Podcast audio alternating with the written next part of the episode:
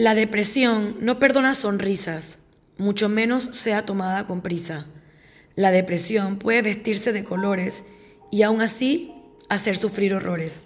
La depresión no conoce de edades, mucho menos de condiciones ideales, para que pueda un día en algunos despertarse. La depresión es un borrador de sueños, es un apagón en el interior que no siempre afecta el brillo en su exterior. La depresión es capaz de conducir a destinos complejos e inciertos, que en ocasiones no da tiempo ni para el arrepentimiento.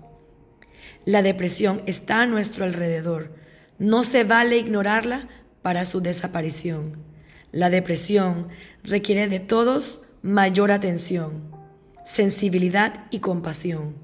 La depresión con tratamiento tiene solución, con terapia, ilusión y a la par del amor, salvación.